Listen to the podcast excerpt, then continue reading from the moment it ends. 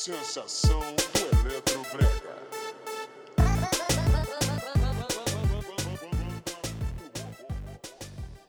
E aí?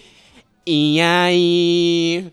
Começando mais uma gravação do podcast da Injustiçada. É, falando com vocês, eu chamo o Tequira, que vai dar babado. Chamo o Antônio Cruz, que vai dar babado. Chama o Tequira, que, vai dar babado. Estamos aqui gravando no Musta, o som sendo captado por Dudu Ribeiro, contratem um artista incrível. Se quiser saber mais sobre o Musta, pesquisa, Segue. viado. Pesquisa, é, Instagram. Segue, pesquisa, ouve os outros podcasts que a gente explica. E, é, isso. Hoje, a nossa edição especial para a próxima Injustiçada, que vai acontecer no dia 18, na geral. Uhum. Injustiçada no motel, Não é no motel, é na geral. Mas Injustiçada no motel. Não, realmente tem gente achando que vai ser no motel. É, bastante gente achou Gente, que ia ser vocês viram que colocaram no Grindr O o evento? No Grindr não, no Hornet. O evento Sério? da Injustiçada. Como assim? O Daruan, o Daruan que tava aqui na outra edição, ele falou que, que viu o evento lá. As Tem, pessoas tipo, estão achando que é no motel e vai ter putaria. Quer dizer, vai ter putaria, obviamente, mas. Não é no motel. É na geral. É na geral. Dia 18 de janeiro.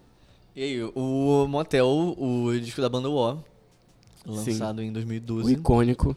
icônico, que abriu as portas para tudo que a gente entende como. Literalmente tudo que a gente entende como pop brasileiro Sim. nessa década. Quem era a banda O, amigo Antônio? Vamos primeiro fazer a introdução. Sim, já fez. Tá bom então, é, vai agora Mas vez. antes de falar sobre a banda O, vamos falar sobre o nosso mês, o nosso início de ano, como a gente sempre fala. Hum. Como tá seu início de ano? Como foi seu final de ano? Vamos. Como foi o dia 30 de dezembro pra o você? dia 30 de dezembro? Não sei, não lembro. Como foi o seu dia 30 de dezembro? Ai, mas eu lembro bem. dia 30 de dezembro a gente tocou na V de Viadão. A gente chegou lá. A gente chegou lá e. Era um objetivo, a gente chegou lá e. E é isso. A gente chegou lá. Agora é é isso, continuar trabalhando. Próximo, próximo assunto. Até, até semana que vem, próximo podcast. É isso. E, e como foi, Tequira, tocar na V de Viadão? É, Cara, foi incrível de muitas formas, porque eu toco oficialmente. A primeira vez que eu toco na boate foi tipo 2014. E desde 2014 eu já frequentava a V. Antes de começar a tocar, eu já ia na V. E, tipo, você também, né? Você mais. Eu, tipo, eu cresci com a V de Viadão sendo uma referência de festa. Eu e também. eu entrei na Justiçada. E a gente lembra que teve umas comparações e tal. Sim. Rivalidade. É, tipo, Gays é- adoram criar rivalidade. e eles abraçaram muito a gente, né? E viram que tinha alguma coisa. E tá todo mundo no mesmo barco. Tá todo mundo no mesmo barco, todo mundo na mesma caixinha, ouvindo uma garrafinha balançar. E. Caraca, aquele Tentando fazer o set, pop acontecer. Continuar é, vivo.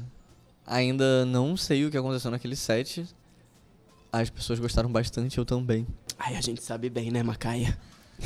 É, foi intenso, cara. Eu tô descobrindo um pouco qual é o meu som, qual é a minha, minha estética e.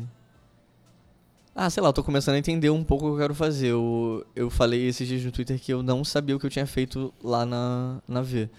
Eu tô começando a descobrir o que eu fiz. Na verdade, eu acho que você sabia bem. E eu acho que é por isso que deu tão certo. E, amiga, eu fiquei muito orgulhoso de você. muito, nossa, assim. é, pensando no que a gente passou e tal, e ver a gente chegando ali, e ver você arrasando daquele jeito, eu fiquei assim, nossa. É isso, foi- uma das partes foi tipo assim. eu não fiquei sei com- se você é meu pupilo ou eu sou seu pupilo, sinceramente. Eu, eu fiquei muito orgulhoso de mim mesmo, né? Porque, porra, desde 2014 eu tô. Fiquei, tipo, desaparecido. Morri, passei bem e voltei. E vocês apareceram, tipo assim. Eu demorei bastante tempo. Pra mim é até meio normal agora eu estar chegando em alguns lugares, mas ver você chegando nesse lugar tão rápido. E eu acho que foi muito mais você me levando com você do que o contrário. Ai, amiga, você me levou o ano todo. A gente já vai começar o podcast chorando de novo. de novo. Não, não, não. É, é só felicidade. 2020 É isso, né? A começou, gente- a gente... tá tranquila, a gente tá trabalhando ainda. Tamo aí, tamo confiante, tamo, tamo aí. É... E vamos ajudar a gente a descobrir o que foi feito na vez. A gente tá tentando descobrir. Se você quer saber também ajudar o processo a ser mais rápido, contrata a gente. a gente toca junto, a gente toca Sim. separado. Desfragmentado. É, a gente a gente toca. Chama aí, chama ela que ela vem. Sim. E chama ela, é, chama ela Lesha, Lesha Funk, Funk BR. É o tema da injustiçada desse desse mês. A linha de raciocínio da Inês Brasil. Te liga pra cobrar.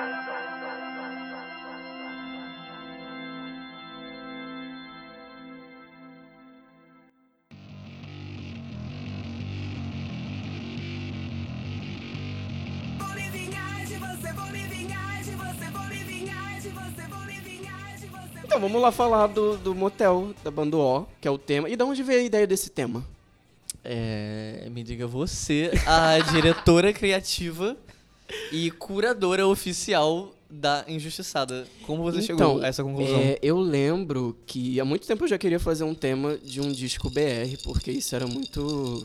Isso foi muito apontado durante muito tempo pelo público, que a gente só tava no pop internacional e tocava muito pouco, assim, tipo, muito pouco mesmo pop nacional, coisas nacionais. Era sempre uma Pablo, sempre. Depois a gente começou com a Urias, né? Que ia tocando rasga sempre. Mas era uma vontade e eu lembro que foi até depois da gravação do podcast da Tovilô que a gente saiu aqui pra, enfim, socializar. E a gente começou a falar sobre isso. E tinha algumas outras opções, mas veio o motel, né? Eu não lembro exatamente quem falou. Talvez foi você, não sei. E aí, caralho, motel, né? O, e- o, o que que o motel trouxe pro pop? Pro pop brasileiro? Literalmente tudo. Sim. E é disso que a gente vai falar. E como a gente tá na época de carnaval, né? Verão, nada mais apropriado do que uma edição brasileira. Porque é a essência. E o Motel é um CD muito carnavalesco, ele é muito é, explosivo. É uma edição BR, fevereiro, verão, mas é uma edição verão ainda. Sim. Não é edição de carnaval. Vem aí. É, vem aí, vem aí, vem aí. Ouvindo que talvez, quem sabe, a gente revele. É, lotem essa festa e que talvez a gente. Se a gente tiver algumas ouvidas nessa edição do Spotify, a gente fala a edição do carnaval pelo Instagram, pelo Twitter. Sim. Em breve. Enfim, você que está ouvindo esse podcast é a primeira pessoa a saber. Você está recebendo a notícia com exclusividade, olha só. Esse é um, uma, uma recompensa que você tem de ouvir o podcast da Injustiçado. E se você apoiar a gente, depositar um dinheiro na nossa conta, você recebe mais novidades ainda. É, realmente, a gente patrocina a Injustiçada. É, a gente aceita tudo. Se tiver edição, dinheiro suficiente, a gente faz uma edição bang, faz uma edição. Fala uma edição problemática aí.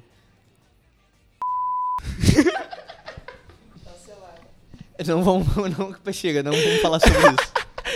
A gente não pode. Não vamos arrumar treta com peixe grande. Não, não, meu amor. Peixe grande. Não, isso aqui é cortado. Eu só Eu, quero fazer vocês eu- talvez eu mesmo. queira falar sobre aquela coisa que a gente conversou no Twitter. Sim, sim. Eu acho que hoje dá pra gente Ok. abrir a discussão e talvez tentar começar essa conversa. Eu quero tentar fazer isso acontecer.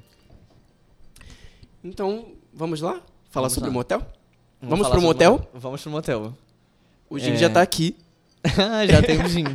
Tá. O que, que era o. Antes de, antes de ir pro motel? O que tava acontecendo antes do motel? Nada, basicamente. Não, acontecia muita coisa, assim. O pop brasileiro, ele sempre esteve presente, ele sempre existiu.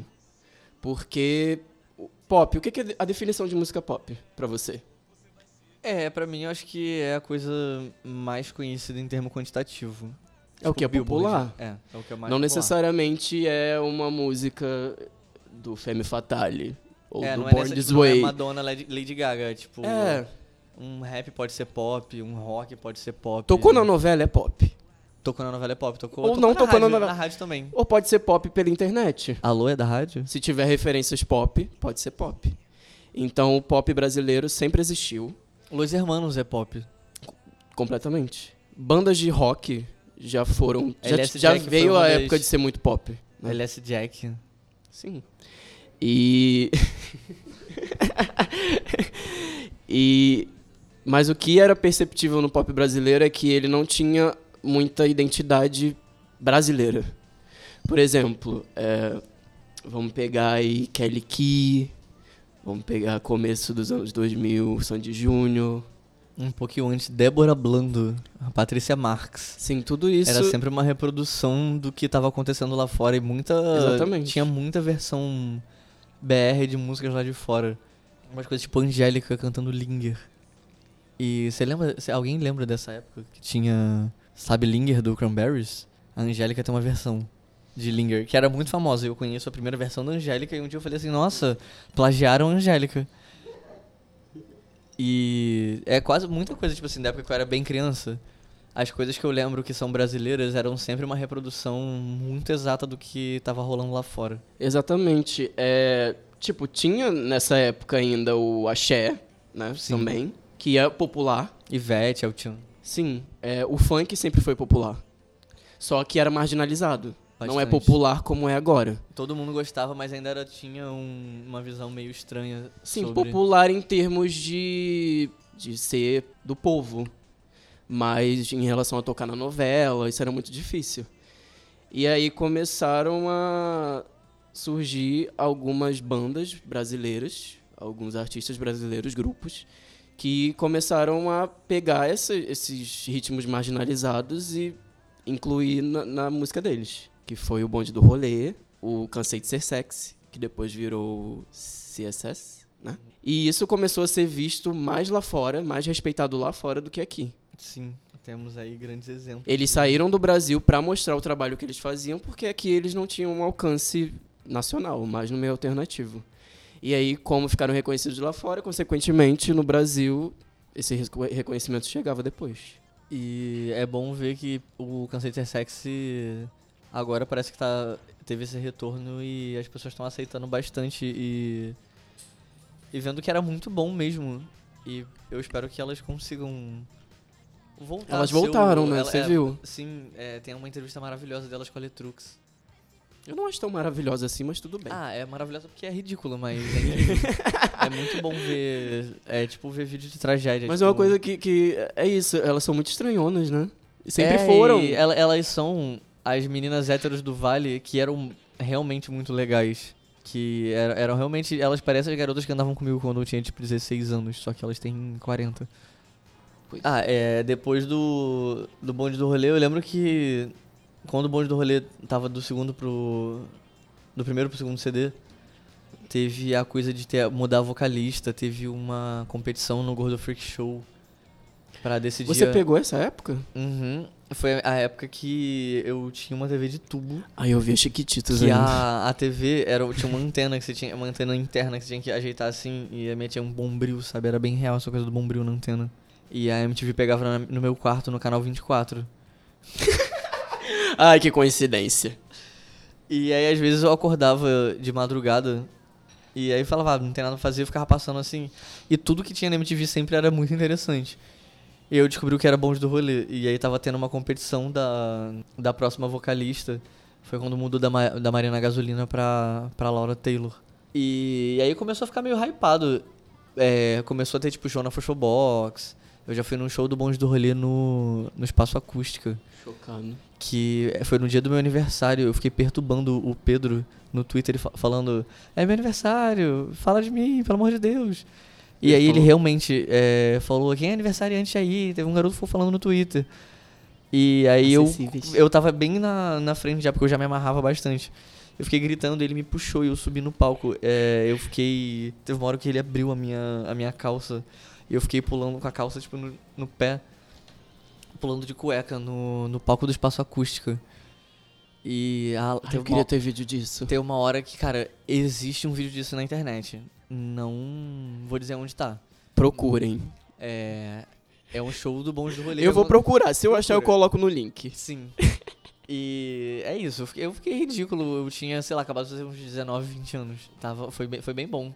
Nessa época, eu, o Pedro ainda não era do MBL, não sei se todo mundo sabe dessa Ah, informação. nossa. Um dos caras do com do. Rolê é o membro fundador do Movimento Brasil Livre. Sim. Momentos. bom. No bonde do rolê tinha o Gork, O Gork. que é um Gork, dos maiores produtores agora. Sim. Ele é o, praticamente o mentor da Pablo, né? Tá sempre com a Pablo desde que ela começou. E produziu outros discos também no Brasil. Inclusive da Banda O, mas isso aí a gente fala mais pra frente. Assim, cara, o Gork é incrível e pra fazer as coisas da Pablo ele se juntou com uma falda também, que é muito foda. Uhum. E ele tem ele tem muito olho pra descobrir o que, que vai acontecer, né? Foi ele que, de- que descobriu a Pablo. A e- Banda O, que meio que ele...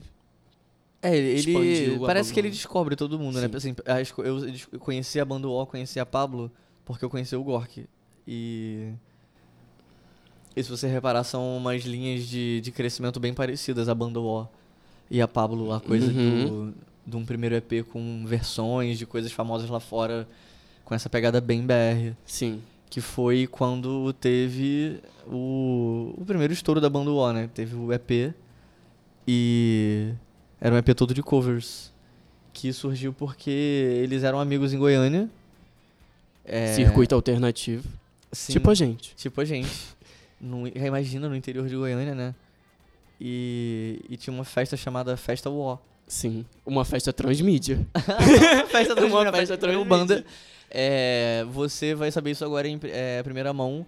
Em breve estarei lançando a minha carreira como MC. Cara, você É. falou mais cedo de. Ah, porque pagode baiano só fala. é, Esse aqui. Aquilo que você colocou, aquela. Aquele set.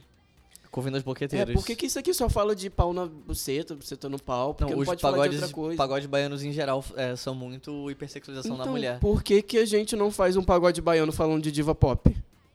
Faz, falando de meme. Já tem. Olha, já, vocês é, não. Ó, não roubem nossa ideia, caminho. a gente vai fazer. Tertu abriu o caminho Vai com sair. um murro na costela do viado.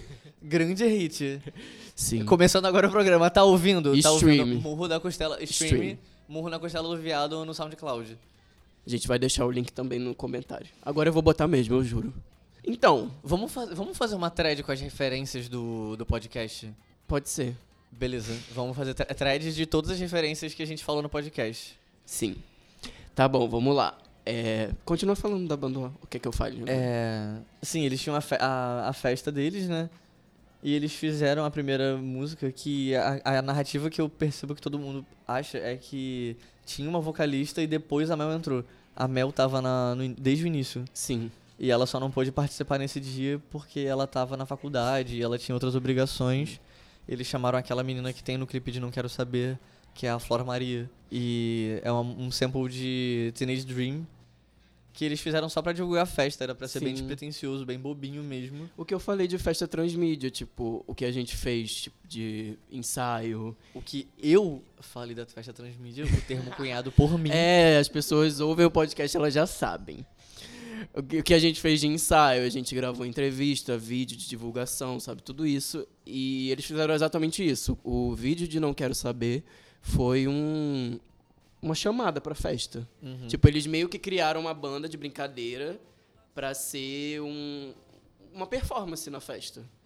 A banda O, da festa O.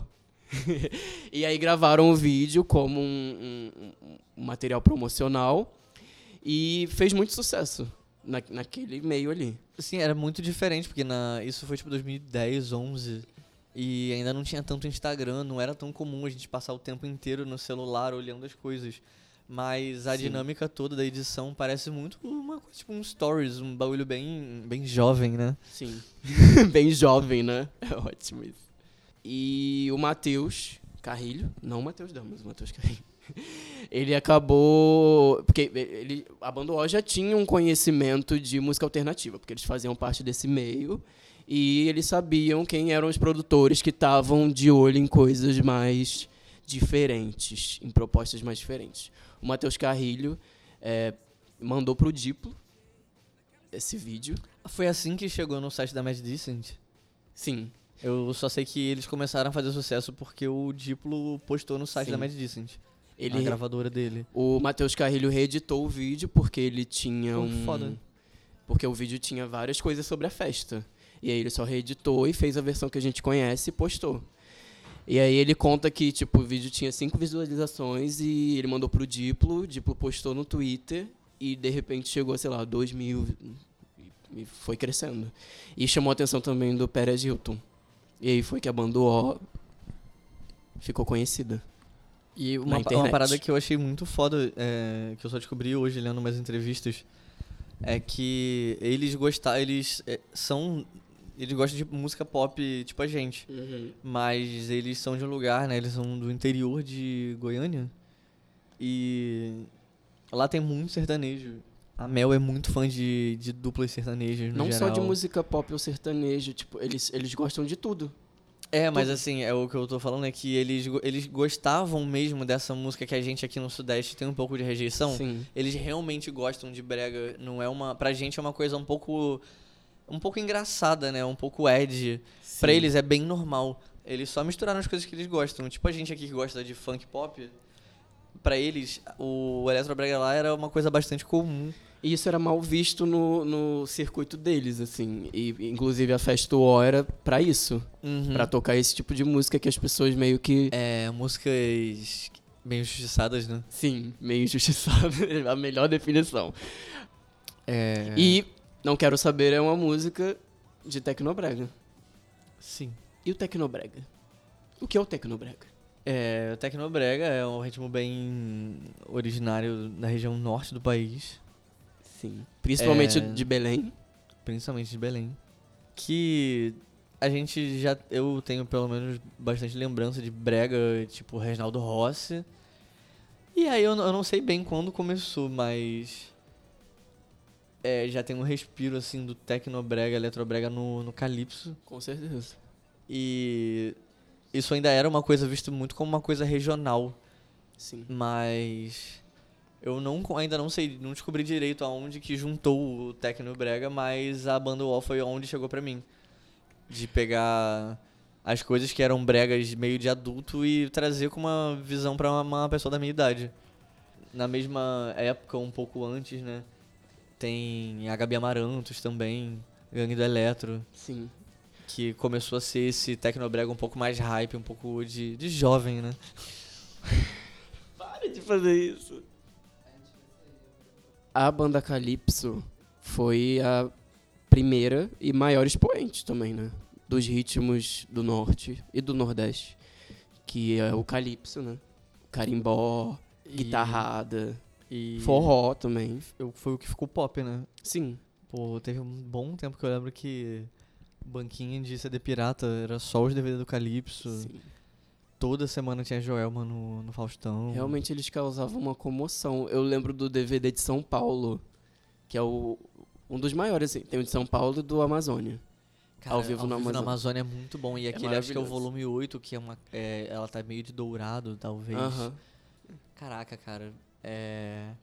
É uma pena que a Joelma é homofóbica, né? Porque. Ai, caralho. É. Ela é muito excelente no que ela faz. Sim. E o que é o Tecnobrega? Como ele surgiu exatamente? Você sabe disso? Eu sei, eu pesquisei. Ah. Olha só, sou muito empenhada. É, o que, eu, o que eu sabia foi o que eu falei agora há pouco. Então, é, surgiu mesmo dessa necessidade de levar o, o, o ritmo a, a outro, a outro lugar. Tipo, meio que expandir as possibilidades de fazer aquilo. E aí eles começaram a incluir música eletrônica naquelas músicas bregas. Com isso, as aparelhagens, que pra quem não sabe, é tipo um, um show barra festa, que tem um equipamento de som imenso, que parece até um desfile de carnaval. Uma iluminação foda pra caralho. Melhor que a nossa festa. É, óbvio. e as pessoas muito alucinadas, assim, as pessoas ficam louquíssimas. E o som é tão alto que às vezes as pessoas nem entendem a música. Mas mesmo assim, elas estão lá.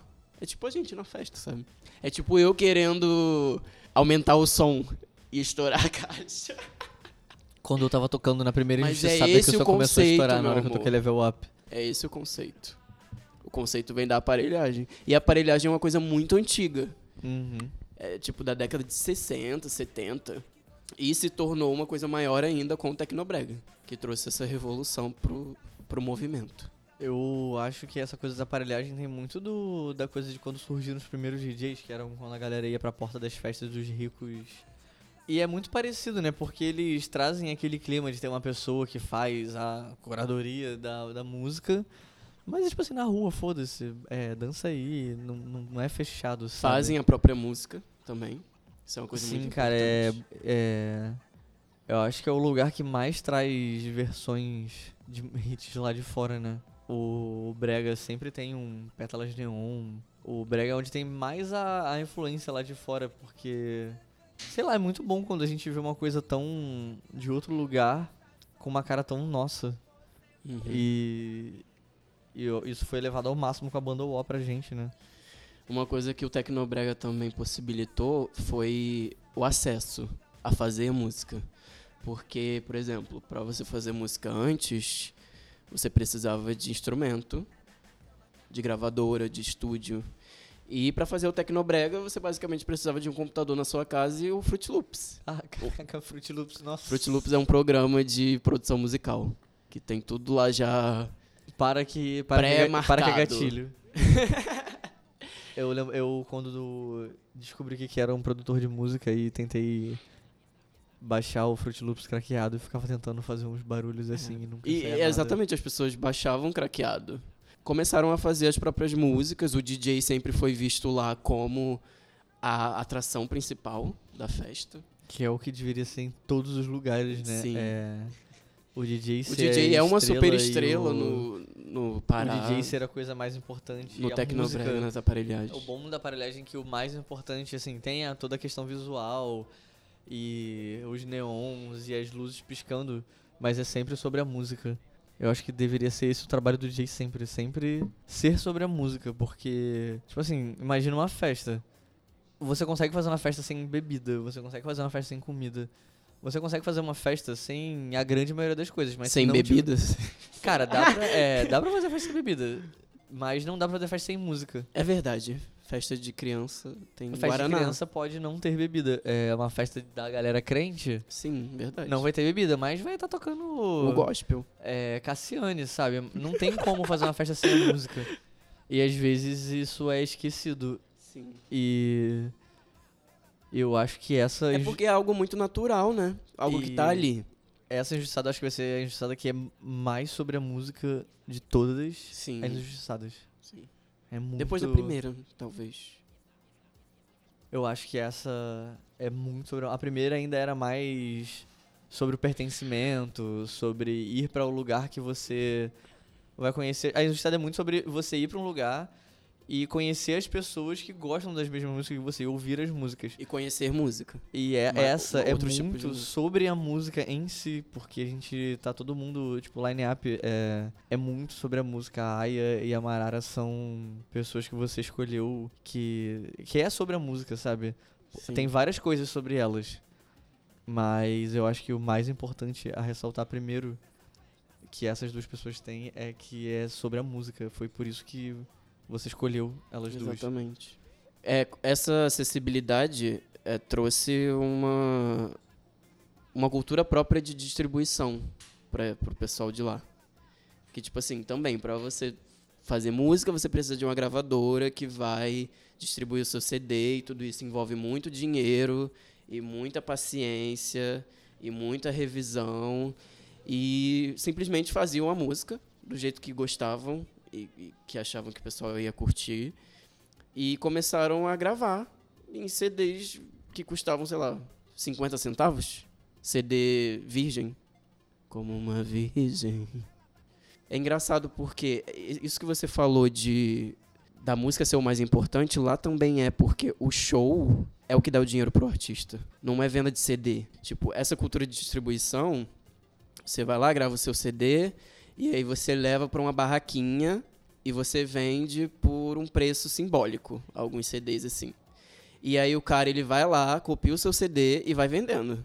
E aí aquilo se torna uma coisa popular, as pessoas gostam, cai na boca do povo e vão pagar o ingresso do seu show. E a- essa mecânica é a mesma também, tipo, nos bailes do Rio. Você, é, dá pra reparar que é um processo muito parecido em todos os lugares, com as suas expressões típicas de cada região. Mas, tipo, aqui no Rio, a galera faz um beat em casa, é, sampleia um... sampleia um trap lá de fora, sabe? Faz um beat de funk carioca, canta por cima e, e chega com um pendrive pro DJ do baile. E você só bota lá na esperança de que essa porra vira um hit. E tem várias músicas que. que acontecem assim, acho que Cai de Boca no meu bucetão foi tipo assim. A MC Rebeca, tipo, gravou em casa, foda-se, e entregou um pendrive. Tem muitos e to- vários funks que são famosos agora. É sempre assim, a galera faz o beat em casa, dá o pendrive pro DJ do baile e, e o bagulho toca, tipo, a galera pede pra começar a repetir, repetir e o bagulho se espalha. Essa coisa de você, fa você faz a sua música e bota ela pra. Bota ela pra rolo, sabe? Sim. Porque o que. Eu acho que primeiro vem a, a questão da expressão e você botar sua arte pra fora. E aí sim você pensa né, em começar a ganhar grana. E aí você começa a chamar os artistas e. Chama, chama os DJs também. Né? Sim. É, eu acho que o lugar que a gente tá criando no Justiçado é muito sobre é, também botar o DJ numa figura de importância. Porque eu acho que o que fez a cena do Rio dar uma caída foi que as coisas se tornaram muito sobre, sobre tudo e muito pouco sobre tocar e fazer as pessoas ficarem animadas e sentirem que elas estão. Porque, tipo, uma festa é isso, né? É, as pessoas vão pra festa porque elas querem beber, ficar doidonas e curtir um som, fazer uma pegação. E aí, de novo, a coisa que mais faz as pessoas fazerem uma pegação, curtirem e se divertirem é a música. As pessoas, o que, a primeira coisa que você faz, tipo, num date, você quer, sabe, setar um mood pra, pra ficar sensual. A primeira Bota coisa que você faz Davi. é... ah, o CD do Davi. É... Chegaremos aí. A gente bota uma música. é, você quer fazer as pessoas ficarem felizes, você bota uma música. Quando você tá triste, a primeira coisa que, que eu penso, pelo menos, tipo assim, eu tenho que aproveitar essa tristeza, sabe? É o meu momento de ficar triste. Você bota uma música triste. A música mexe muito com todas essas Sim. coisas. E vai ser, vai ser sobre isso, né? E dessa vez a gente vai botar uma música. É pra- sobre isso, né? É, Tecnobrega é sobre isso. Sim. E uma coisa, porque assim, eu, eu pesquisei muito sobre o Tecnobrega e eu li muito sobre, na época, que a Bandol estourou, que a Gabi Amaranto saiu do Pará e ficou nacional e levou isso pro Brasil inteiro é, e até lá pra fora também. Só que eu não sabia como o Tecnobrega estava atualmente. E aí, depois pesquisando mais, eu descobri que até hoje essa cultura é muito forte. E ela vai criando outras fórmulas e evoluindo.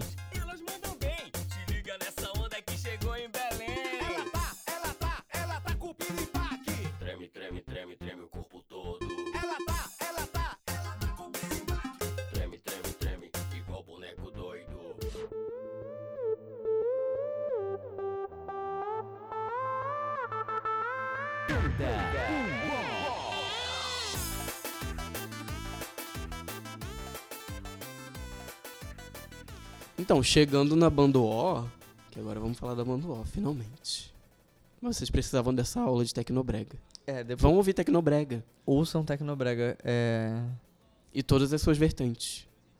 vai. É, existe. Vai ter no link nos comentários uma playlist de aula de Tecnobrega. Me sigam no Spotify que vai estar lá. Bando O. A gente já falou do- dos primórdios, né? E a gente chega na parte que a Bando O se torna um viral da internet, com o clipe de Não Quero Saber. E acaba chegando no Diplo, quer dizer, por causa do Diplo. E acaba chegando no Rodrigo Gork, que é o integrante do Bonde do Rolê, que a gente também citou anteriormente.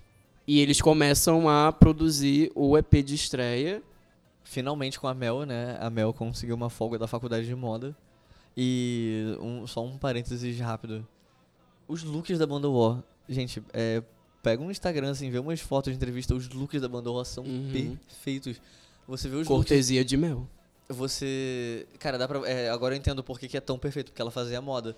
Mas Uhum. se você reparar os looks dos meninos, qualquer viadinho que você olha agora em. Esse ano, em 2020. Cara, você vê claramente a influência da banda O nos looks dos garotos, os bigodinhos. Eu acho que Matheus Carrilho foi o responsável em transformar o, o bigodinho numa Sim. coisa. Porque antigamente era meio brega, era uma coisa meio de velho, uma coisa meio. Eu realmente. Sabe? É, veio, veio de tudo isso também. Eu, eu acho que o, ta- talvez inconscientemente o Matheus Carrilho seja uma inspiração no meu look atual, né? Porque eu, eu adotei o bigodinho há bastante tempo. O visual também ele vai em contraponto com a música. que Isso é uma coisa que eles sempre apontaram. Tipo, a Fast War era sobre ouvir coisas que as pessoas tinham, entre aspas, vergonha ou preconceito. Mas o estilo deles era o estilo que eles já tinham. E a galera deles tinham também.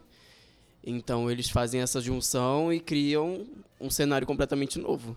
E eu, eu lembro quando eu vi o clipe de Shake de Amor. Shake de Amor.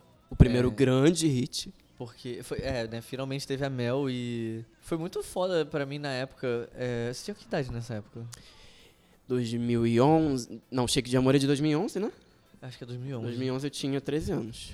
É, na- eu tinha talvez 15, 16?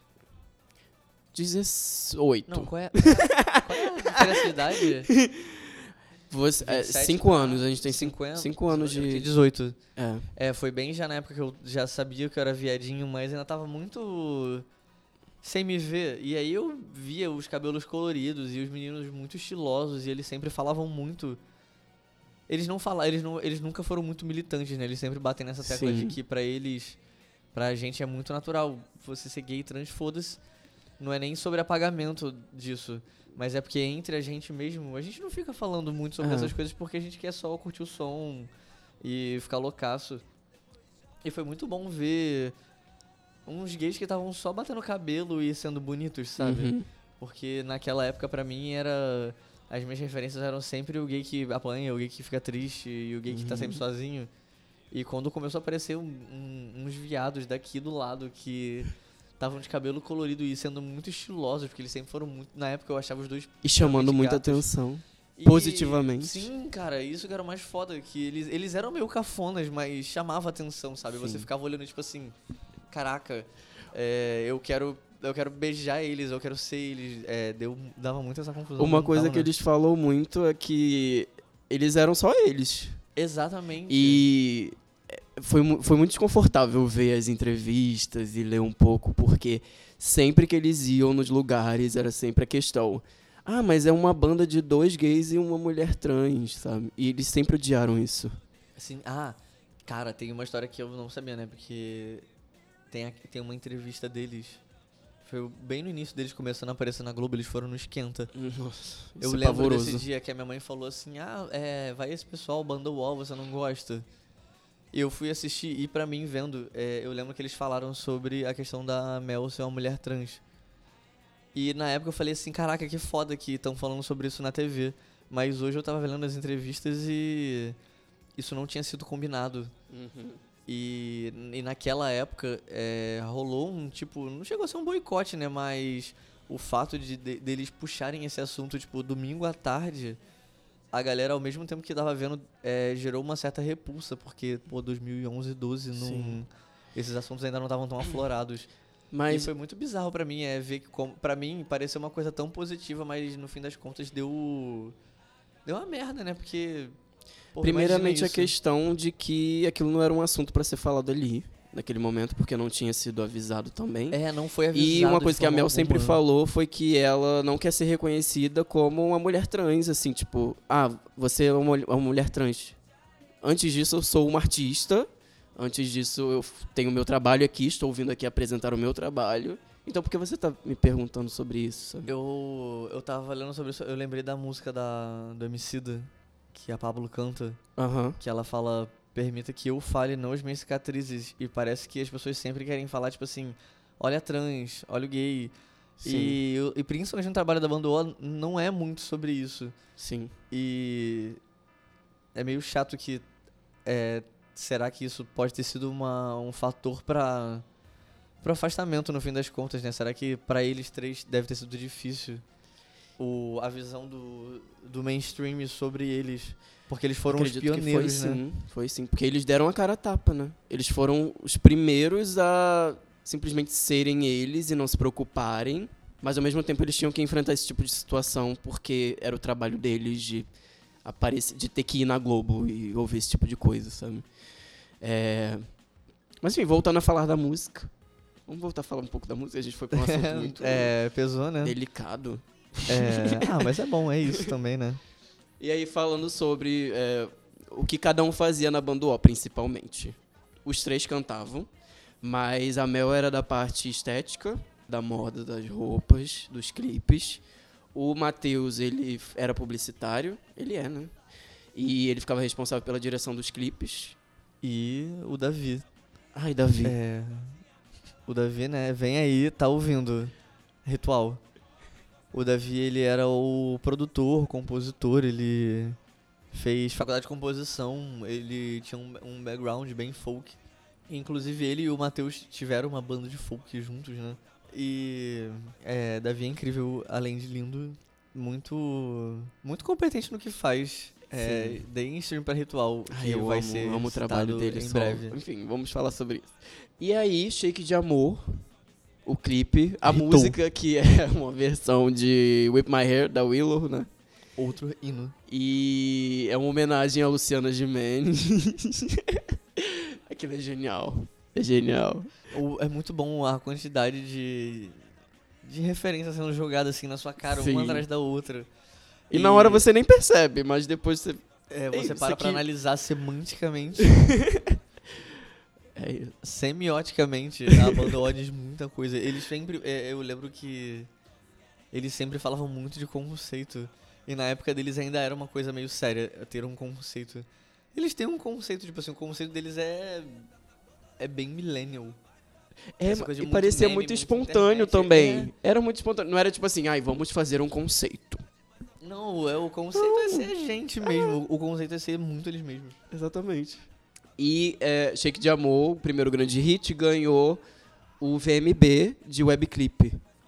E aí isso já trouxe uma visibilidade maior que levou eles a produzirem o primeiro álbum, O motel que. O Mas sobre o grande VMB, cara. Motel. O último VMB, eu estava lá, eu assisti. Você não, tava. Não, literalmente. vivo? Não, porra. Eu tava ao vivo da minha casa Ah, eu também. e eu vi o último VMB decente que existiu. Você viu também? Qual? O VMB que a banda Ossa apresentou com Garotas Suecas, Gabi Amarantos. Ah, esse foi o último? Decente? O último decente, teve acho que mais um ou dois nos anos seguintes, mas foi horrível. Esse foi bem quando, né, teve a banda O, começou toda essa coisa em volta deles, a Gabi Amarantos. E teve uma apresentação muito foda. E aí depois disso foi só ladeira abaixo, a MTV mudou e virou essa merda aqui agora. E aí, depois disso tudo, grande visibilidade, é, trabalhar a própria imagem para ter uma estética própria e lançar o primeiro disco só de músicas originais, Sim. o Motel. Tema da próxima injustiçada. Tema da próxima Tema da injustiçada, do dia 18. porque agora vai chegar, já tá na semana, né? Eu espero lançar esse podcast antes de quinta-feira. É, vai ser amanhã ou depois de amanhã no É, máximo. a Injustiçada amanhã, a gente tá aqui no dia 17, você ouvindo esse podcast. e dia 18 é a Injustiçada, Motel. Então, vamos falar do Motel.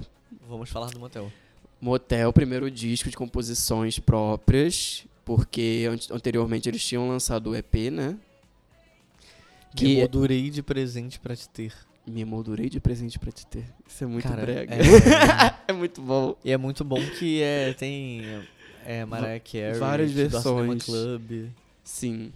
É, A foi muito própria bom. Shake do é, Amor.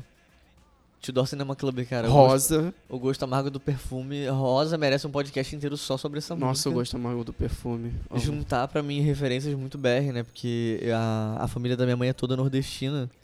E eu tive uma fase da adolescência que eu odiava Nordeste, porque pra mim era uma representação muito ruim da minha existência. Mas quando começou a aparecer a banda UOL, eu comecei a gostar muito das minhas raízes. Ainda bem que a gente cresce. Sim. E eu comecei a me interessar muito pelas minhas raízes, ao mesmo tempo que eu ainda era uma bichinha indie que curtia Tudor Cinema Club Strokes. E a junção dessas coisas na banda O pra mim, tipo, banda O realmente é uma coisa do, do coraçãozinho que. É, é bem uma coisa que eu sou.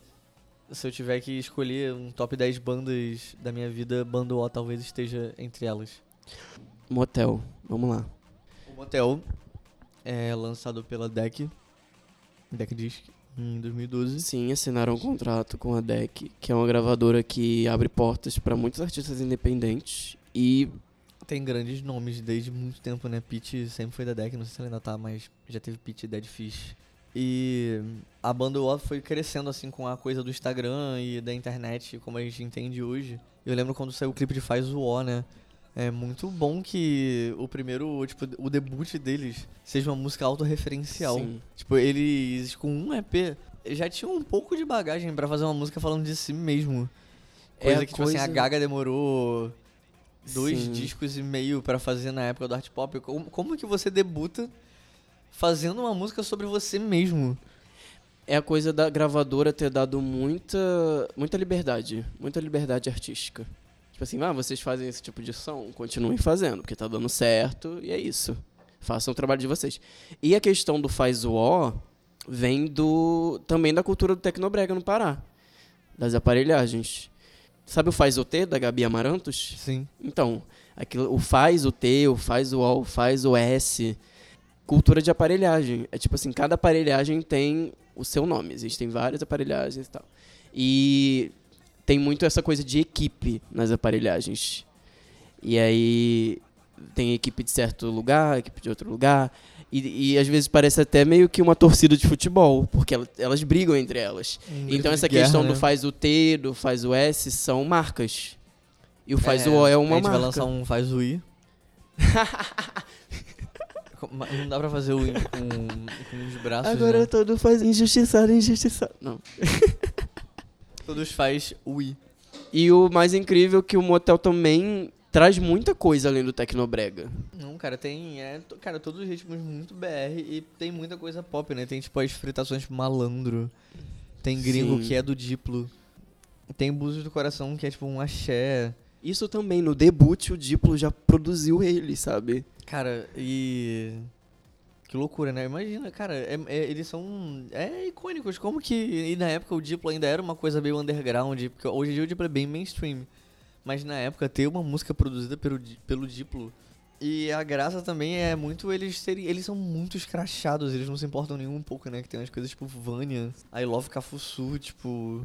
Essa coisa de, de fazer piada ao mesmo tempo que se leva a sério, mas não se leva a sério e brinca com absolutamente tudo. Com eles próprios, né? Cara, tem o feito com a Preta Gil. Sim, nega Sabe? samurai. Preta Gil na época. É, Preta Gil, querida. Ela é Ela preta samba. E ela é Gil. É o Michael Jackson de saia. Nessa época, a Preta Gil tava muito nessa coisa de, de querer abraçar os gays a todo custo, né? Foi também. Eu não lembro se foi antes ou depois dela se assumir como uma mulher bi. E. Na época, tipo assim, 2012, ser abraçado pe- pela Preta Gil era alguma coisa. Claro. Eu ainda acho que a Preta Gil ainda dá uns acertos.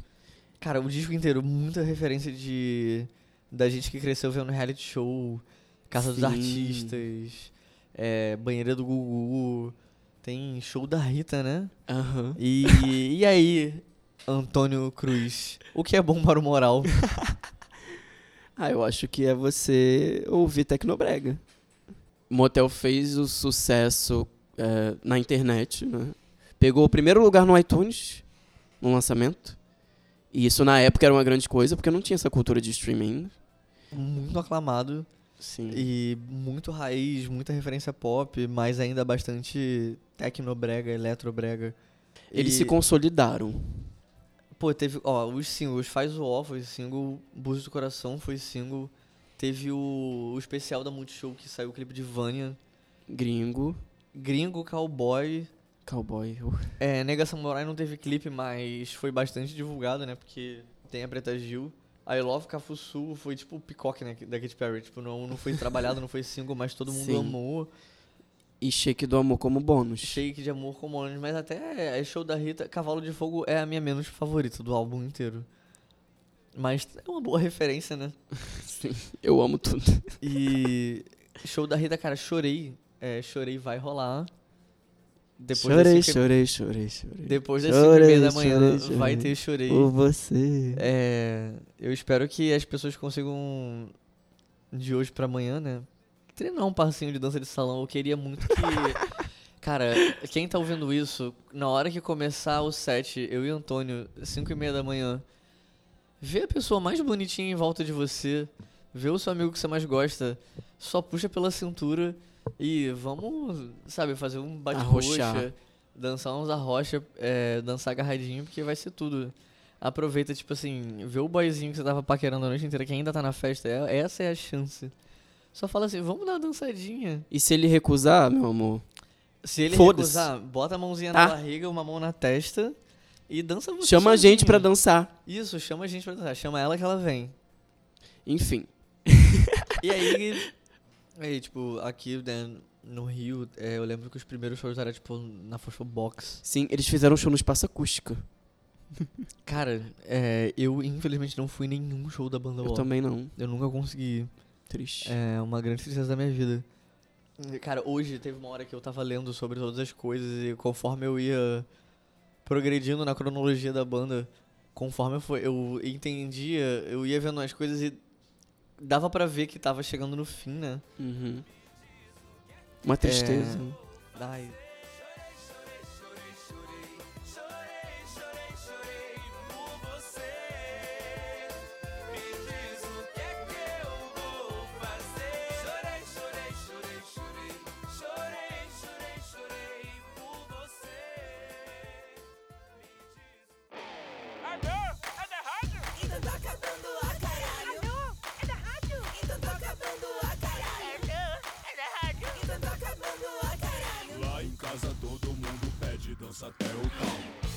Depois de Motel, muitos singles foi se aproximando a hora do segundo disco, né? Que é um disco muito importante sempre, porque Sim.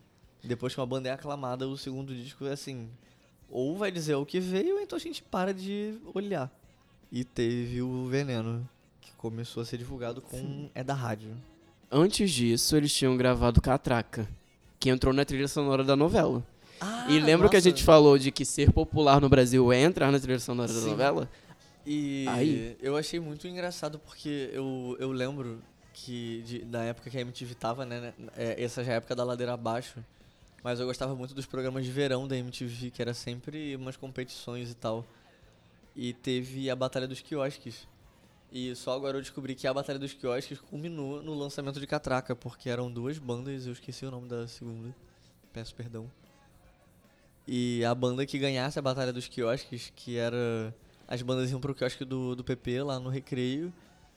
E ficavam competindo pra ver quem administrava melhor o quiosque. Aí tinha umas competições de, de bolar drink, fazer cardápio. Tipo, quem- e aí quem ficasse melhor até o final do reality ia ter um clipe e uma música lançados e produzidos. E essa música foi Catraca com falecido Mr. Catra, saudoso, papai, Sim. que Deus tem em bom lugar. E essa música entrou na novela e é isso, né? Foi, tipo assim, isso era um, O aí. é, isso era um objetivo deles, assim, de se tornar um uma coisa tão popular a esse ponto de a senhora que tá vendo a novela, ela conhece a Banduó, ela A tá minha mãe- ouvindo a Banduó. Uma sabe? senhora de 50 e alguns anos, ela ama Bandowó. Ela acha o Davi e o Matheus fofos. e a minha, avó- a minha avó gosta muito de Bandowó e de Pablo Vittar, porque minha avó, a minha avó nasceu no Nordeste. É isso. E eles sempre falaram nas entrevistas que eles pretendiam se tornar a banda que toca no Faustão. Sim. Infelizmente não chegou. Não chegou, mas assim, mas chegou. novela. Mas chegou. Eles foram em muitos programas. Ainda mais depois do, do Veneno. Eles foram no Super Pop. Inclusive, eles tentaram cantar Shake de Amor pra Luciana, ela não deixou. Ah, cara, poxa, Luciana. que must. Ai, pensei em inglês. Hum, que sabor é esse? É o Vamos- shake, é o frango, novo shake é, de frango. amor. E vamos lá, né? Veneno, gente, Bando Wall, ai que tudo. Veneno. Então, e aí, amiga, alô, é da rádio. Você pegou essa transição? Tipo, você apreciou essa transição? Eu, na eu época? acompanhei bem, porque eu amei um motel. Eu, inclusive, tenho um CD físico do motel, né? Ai, Que eu descobri eu- um que dia vale, eu vou roubar de você esse CD. Eu descobri que vale bastante dinheiro se tivesse lacrado. Mas eu não venderia por dinheiro nenhum, porque o motel é realmente discos que compõem a minha personalidade. Vem aí eu, eu roubando o CD dele. É, eu vou te falar já já o que, que vem aí no meio da sua cara, palhaça. Cara, o veneno, tipo. Você reparar bem, olha essa estética, do, essa, essa fonte do veneno. Não, Essa capa é carro. perfeita. Essa capa é perfeita. O que que tem de icônico com um carro na capa? Vrum vrum. A gente sabe muito bem de onde a Charlie tira as ideias dela. É um carro tunado com uma gostosa, uns viadão sarado, que, né, que eles estão Eles um estão oleosos, né?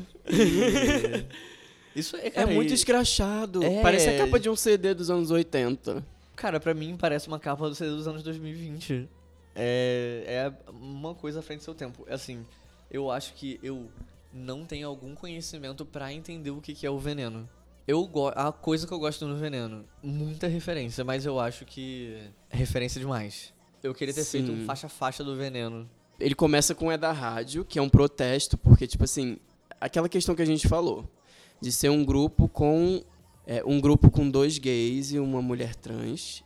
E por mais que eles estivessem na novela, com uma música é, popular, ainda houve uma resistência. Pedir eles na rádio, eles tocarem na rádio. E aí É da Rádio é um, um protesto contra isso. Eu achei isso muito interessante. É um. E é um shade. rockzão. É. É, eu, eu lembro que eles falaram muito sobre o veneno ser uma coisa muito mais pop do que eletrobrega, né? E dá pra ver. Sim. E é uma coisa que me entristece um pouco, porque eu, ah, eu gosto que o pop. Eu gostava que o pop do motel era um pop bem BR. E eu- acho que isso deu uma fugida um pouco no veneno, e é isso que causou um pouco uma confusão. Eu acho que o Veneno, ele, ele é. Ele é mais pop, obviamente. Só que o que faz o motel ser tão grande, tão icônico pra mim, é que tudo nele é muito bem condicionado. Tudo é muito bem colocado ali. No Veneno, você tem uma faixa que é um rock. Aí você vai pra uma faixa que é um funk melody. Aí depois você vai pra uma coisa tecnobrega. E aí, por mais que seja muito legal, porque eles exploraram outros outras vertentes da música pop, acho que fica um pouco confuso. E aí na época eu não curti muito. Eu acho que isso se deve muito que nessa época, 2015, foi bem quando tava passando, né, é da entrando na era dos streamings e foi bem a época que álbum não tava fazendo muito sentido. E as coisas eram muito uma coletânea de singles pra hitar e eu acho que eles devem ter tido um tipo de pressão pra tentar irritar o máximo possível porque não tava se sabendo muito bem como divulgar as coisas nessa época. Se lembrar, é a mesma época de algumas coisas. que- É, a- a- foi a, a época estranha da Katy Perry. Tem um meio ali, assim, entre 2013 e 2016, na transição do streaming, que todos os discos pareciam uma coletânea de singles. E é sempre tudo muito estranho. E eu acho que muitos artistas floparam, entre aspas, nessa época, porque eles estavam tentando se adaptar à, à nova. o novo molde de se consumir música.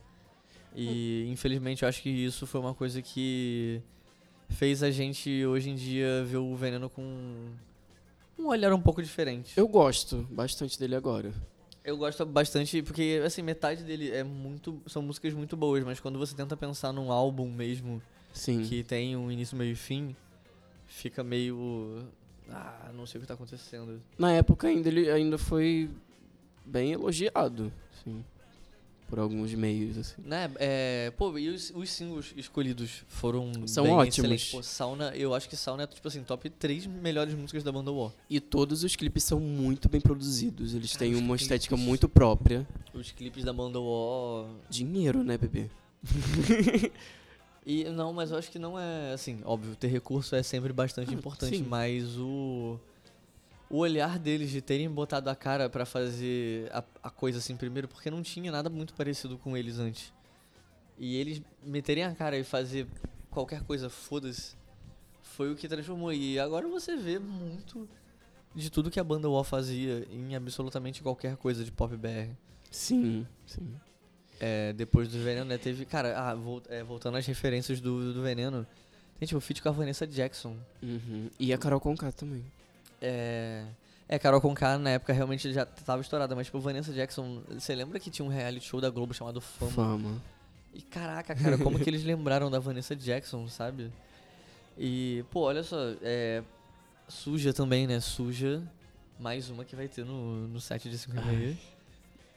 É, também, é, eu acho que o meu top 3, top 5 músicas da banda O teria Suja, Sauna... O clipe de Cremosa é maravilhoso. O clipe de Cremosa é. Sabe Zoando na TV? Da Sim, Angélica. Um grande filme. Pra quem não sabe, Zoando na TV é um filme de 1998 estrelado pela Angélica, a apresentadora Hum, Angélica. É, sério, quem. Cara, tem Zoando E na aí- TV completo no YouTube. Assistam Zoando na TV, é um filme excelente. E assistam Cremosa depois. Ou antes, enfim, vocês vão pegar a referência de qualquer forma. É maravilhoso. Porque Cremosa, que também foi música de novela. Eles dizem que é o clipe que eles mais tiram sarro deles mesmos. E eles estão com uma maquiagem muito, muito estranha. O Davi vira outra pessoa no clipe. Ele é meio que o vendedor de cosmético, né? Do cosmético cremosa. E eu nunca tinha visto esse clipe. Aí eu vi pra pesquisa, né? E eu fiquei bem surpreendido. Assim. Porque eu realmente deixei de prestar atenção na banda O. A partir de, é da rádio, assim. Eu fiquei. hum, pelas questões que a gente apontou aqui. E é por isso que eu sinto muito por ter não ido em nenhum show também. É, né, acho Porque veio desse época- desinteresse. Eu acho que na época a gente ainda não tinha todo esse entendimento sobre música, de entender o que tava rolando. Mas teve é, cremosa, dá um like, dá um like é, é bem esforçado. É, porque tem é, toda aquela estética de internet que a gente vê muito agora nessa coisa da PC Music. Em 2015 eles já tinham aquela coisa meio The Sims, Second Life. E meteram a Carol com K, cara, que tava. Logo, Eu amo o rap dela. Logo, é, foi tipo Poston Bay, sabe? O, o break de sauna. Aquele clipe incrível. E é praticamente a versão do clipe de, de When I Grow Up, da, das Pussycat Dolls, porque não, acho que não, tem, não, não foi lançado oficialmente em nenhum lugar o áudio do. a versão do clipe. E caraca, uma música brasileira com um break de dança.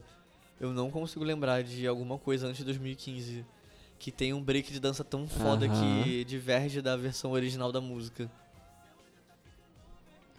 A popularidade trouxe divergências criativas. Eu acho que isso já tá no veneno. No veneno eu vejo muito o que cada um queria fazer. E quando você tem um grupo, você precisa meio que balancear todas as ideias e as vontades, né? A gente sabe bem disso. e aí eles viram que chegou a hora de cada um seguir o seu rumo nas suas carreiras solo. Pô, teve Tô na Rua, vamos falar de Tô na Rua rapidamente, que É. eu acho que é o melhor clipe deles. Tô na Rua, que foi o último single, single de despedida da banda O. Ah. E é uma, uma música muito emocionante. E Porque eu- não, não é exatamente tipo, ah, tchau, sabe? É Cara, eu acho que a banda é a coisa que envelheceu melhor, tipo, assim, tamo aí, tamo aí, a gente vai continuar aí fazendo coisa, a gente ainda é amigo, a gente tá bem. Essa é uma decisão pensada, madura, e é isso. Eu, eu acho que dá pra ver bem é, o que tá acontecendo, né? A, a Mel parece que agora vai, vai rolar a, o início da carreira musical oficial da Mel. É, musical vem aí, mas ela foi pra outros lados também. Porque ela é muito versátil. assim, Ela, é apresentadora. Ela apresentou o Festival de Cul- Cultura Inglesa da Lily ah, Allen. caralho, real, é. Eu esqueci que ela não fez música, mas ela fez coisas, né? Sim, ela foi apresentadora de um programa na, no Canal Brasil. Não foi Canal Brasil, mas era um programa que tinha o Fefito junto. Sim. E Esse a programa Ellen era bem maneiro. É, ela, ela gravou uns vídeos de poesia, que ela tem dois, é o Cabelo e o Medo. Assistam que é muito bonito. O, É bem foda mesmo. o Medo tem a Lineker também. Ela participou da, de uma campanha da Avon, de Dia das Mulheres. Enfim, ela está fazendo várias coisas, assim, além da música. E ela vai chegar com um projeto musical também. Ai, finalmente, cara, eu, eu tô há um tempão, né? Depois que saiu a carreira solo do Matheus e a do Davi, eu tava, tipo, eu tô muito empolgado pra que finalmente, né? Porque eles falaram que a separação é, foi devida a divergências criativas, porque cada um queria seguir uma linha. E o Matheus mostrou a linha que ele queria, o Davi mostrou a linha que ele queria. E agora, finalmente, né? Carnaval 2020 vem aí. E vai ter o Calma. bloco Lua de Mel. Lua de Mel me lembra muito Lua de Cristal, já pra mim já é uma coisa muito brasileira. E ela começar, tipo assim, ela ainda não tem músicas famosas lançadas no Ritô e já vai começar no carnaval, sabe? Eu já tô assim com uma empolgação do caralho pra esperando o que que vem aí de verdade. Tem a carreira aí do Matheus Carrilho, né, que Sim. ainda é foi o uma- primeiro. Foi o primeiro de todos. O Matheus foi o primeiro a lançar a carreira solo. Ele, no final da banda O ainda, ele mostrava vontade de continuar fazendo um tipo de som mais brega. E pegando outras referências de música popular também, ele coloca muito funk na música dele. Tá junto com o pessoal aí, o Gor, que ainda trabalha com ele, a Pablo, já fez muito show com ele também. Um grande hit da Duda Pablo. Beat agora, ele fez Sim. Chega. Ele lançou um EP com os três primeiros singles dele, que o nome do EP é Não Nega. E particularmente eu gosto, acho bem. Eu tô bem viciadinho. É, tem feat com a MC Tá também. MC tá incrível, nossa. E é isso, eles abriram portas e agora eles trabalham com as pessoas que vieram depois deles. E isso é incrível. Depois o Davi da- lançou uma, uma música em 2018, chamada Tenho Você, que depois entrou no primeiro EP dele, que é o Quando. Que ele já foi pra uma vertente mais do RB, uma coisa mais lo-fi hip hop. Você quer muito falar, né, sobre o Davi. Cara, eu demorei muito tempo pra, pra ouvir direito o Davi. É, na, assim que apareceu os primeiros indícios da carreira solo dele, eu fiquei meio receoso, né? E aí saiu a primeira música, não, não curti tanto assim, mas você me falou pra, pra ouvir. Sempre amei, gente. E o Marlon falou pra ouvir. Um beijo pro Marlon. E eu ouvi e tem a coisa que o Davi parece que ele tá muito triste no Twitter porque a crítica não falou do disco dele de forma alguma. Então eu quero ser o primeiro crítico porque eu tenho um diploma que comprova que eu sou um crítico de música. Eu sei do que eu estou falando, viadinho Pitchfork falando aqui. O disco do Davi é extremamente representativo da, da nossa geração bichinha millennial. Que é um disco inteiro muito sobre você querer fazer uma pegaçãozinha meio fofa, sabe?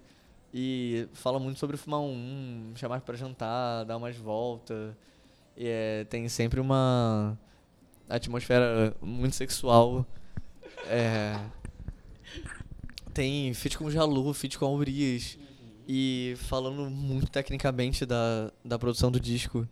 É um disco com muitas camadinhas. E você ouve esse disco, se você tiver com a mente levemente alterada também, funciona bastante. Ai, pronto. Cara, é, é, um, é um disco incrível, é, tem uma duração perfeita e. Ouçam o Davi e espalhem a palavra, cara. Ouçam Banquete com o Jalu. É, eu tenho um feat com a Urias, que é um, um reggaezinho. Não faz diferença. E, caraca, é, deem atenção pro Davi, cara. O Davi até agora tá sendo o que tá mais saltando aos olhos no esforço pra continuar tendo uma carreira, né? Porque ele tem um background muito foda. Ah, meu, Ele acho que o, um- tu- o Matheus também. Assim, eu acho que eles seguem vertentes diferentes, sabe? O Matheus, ele. Ele sempre mostrou uma vontade de querer fazer um hit, de ser popularmente conhecido, de ser como a Pablo Vittar. sabe? De ter um hit que caísse na boca do povo. E ele tá nesse lado. O Davi sempre, sempre ouviu coisas mais diferentes, coisas mais Sim, mas alternativas. o, eu vou puxar a sardinha pro lado da produção da música, né? Que. Ah, tá. Tipo assim, é, o Matheus tá fazendo os hits dele e tá fazendo os hits dele. É que os hits irritem. Mas é bom. Você tá falando isso. Ele tá fazendo hits, eu espero que os hits irritem. Mas, cara, eu, eu quero. Vou continuar falando bastante sobre o, o Davi, porque é muito o tipo de coisa que se eu me dedicasse eu faria no meu quarto, sabe? É, parece muito uma coisa que. Ele tá tentando, sabe, se expressar, ele tá, deve estar sozinho no quarto pensando em alguma pessoa. Ele, sabe, dá muito pra sentir um pouco da tristeza, da raiva dele. E é muito foda que o disco é bastante uma coisa bem bedroom pop, sabe? Uma coisa be- bem dessas. dos artistas novos dessa geração que é muito, muito sobre o artista e sobre a música que tá, sendo, que tá saindo. Então você vê que é bem autêntico e tá vindo de dentro quando você sabe todo o background musical do, do Davi, né? Da faculdade, de conhecer muitas coisas diferentes assim. Eu ouvi... Mas isso é chato que ele não. Ele não faça uma parada que seja extremamente comercial que absolutamente qualquer pessoa gostaria. Tipo, ok, sabe? Cada um com seu cada um. É, cada um com cada um, mas vamos Eu divulgar o ouvi que tá que- mais apagado. Eu ouvi o, o Davi falando que o trabalho solo dele é muito sobre ele querer fazer uma coisa mais introspectiva, mais íntima, porque a banda O sempre foi, por ser um grupo, né? Sempre foi muito pra fora, assim. E aí ele queria falar sobre os sentimentos dele. Isso reflete muito nesse CD. Eu adoro. É tudo. É, é, esse foi Tudo o pra quadro... mim. Zero defeitos. Esse foi o quadro... Tá ouvindo... Não, calma, calma. Meu tá ouvindo, tá chegando ainda. Agora, o Depois de Tô Na Rua, o que a banda O influenciou no pop nacional. Como entendemos hoje. A banda O abriu espaço para LGBTs eh, poderem fazer sua música abertamente. Já chegarem sem precisar dizer o que é, o que não é, quando se tornou, enfim. E de trazer essa coisa de valorizar mais a cultura nacional em si, sabe? De fazer um pop mais característico do Brasil. Acho que isso foi levado muito em consideração depois da banda O. Porque foi uma coisa que deu certo. Não chegou a grandes proporções, porque pelas questões que a gente já falou. Né? Ainda, né? Porque em breve... Não, mas tipo, Vai na, na se época da, eu digo na, coisa- na época da banda O, mas agora já é uma coisa de grandes proporções. E é aquilo que eu tinha falado antes sobre as linhas de progressão parecidas. As primeiras pra mim foi tipo a, a Pablo e a Lia Clark, Uhum. que drags fazendo uma versão BR de uma música internacional. A, a Lia foi, né, acho que a Lia foi um pouquinho depois que teve bem mais cara nacional do que cara de fora. Mas a Pablo, por exemplo, teve a coisa de ter os, os covers e depois disso entrar numa linha mais autoral, mas sempre seguindo a coisa de, de ser uma coisa bem brasileira, né? Que a primeira de todas foi Open Bar, que é um sambinha, rasteirinha, que foi o Omulu que produziu. Com o sample de Linon, né? A cantora Linon. Vai ter E- polêmica nesse podcast. A gente fala da polêmica agora? Não. Tá. Vamos continuar. E teve. Os covers tem um cover de Diamonds, tem cover de Ellie Goulding.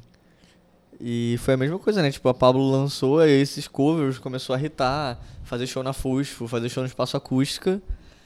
E foi pra Amor e Sexo. E hoje em dia, Paulo Vittar é o que é. Um dos grandes hits dela tem quem? Matheus Carrilho, da banda O Sim. que eu acho que é o feat, se tinha que ter um feat nessa música, era o Matheus Carrilho, sabe? Sim. Foi uma das primeiras também que teve bem aquela coisa, né? Eu, eu lembro que quando eu descobri a Pablo, eu sempre queria que ela fizesse uma coisa muito meio dança de salão, BR, assim, ela num num ambiente bem a cara dela, né, que é do Maranhão. E Corpo Sensual foi o começo disso, eu acho que agora combinou em Amor de Que, né, que tem a coisa toda dela no karaokê. Amor de Que é uma grande imagem do que que é a, a gente, né, o nosso, a nossa coisa da noite, né, é um karaokê, é uma dança de salão, é uma galera dando uns beijos num ambiente de música. Amor de quê? Ela que, que rima advérbio com verbo, usa figuras de linguagem. Chico Buarque da nossa geração.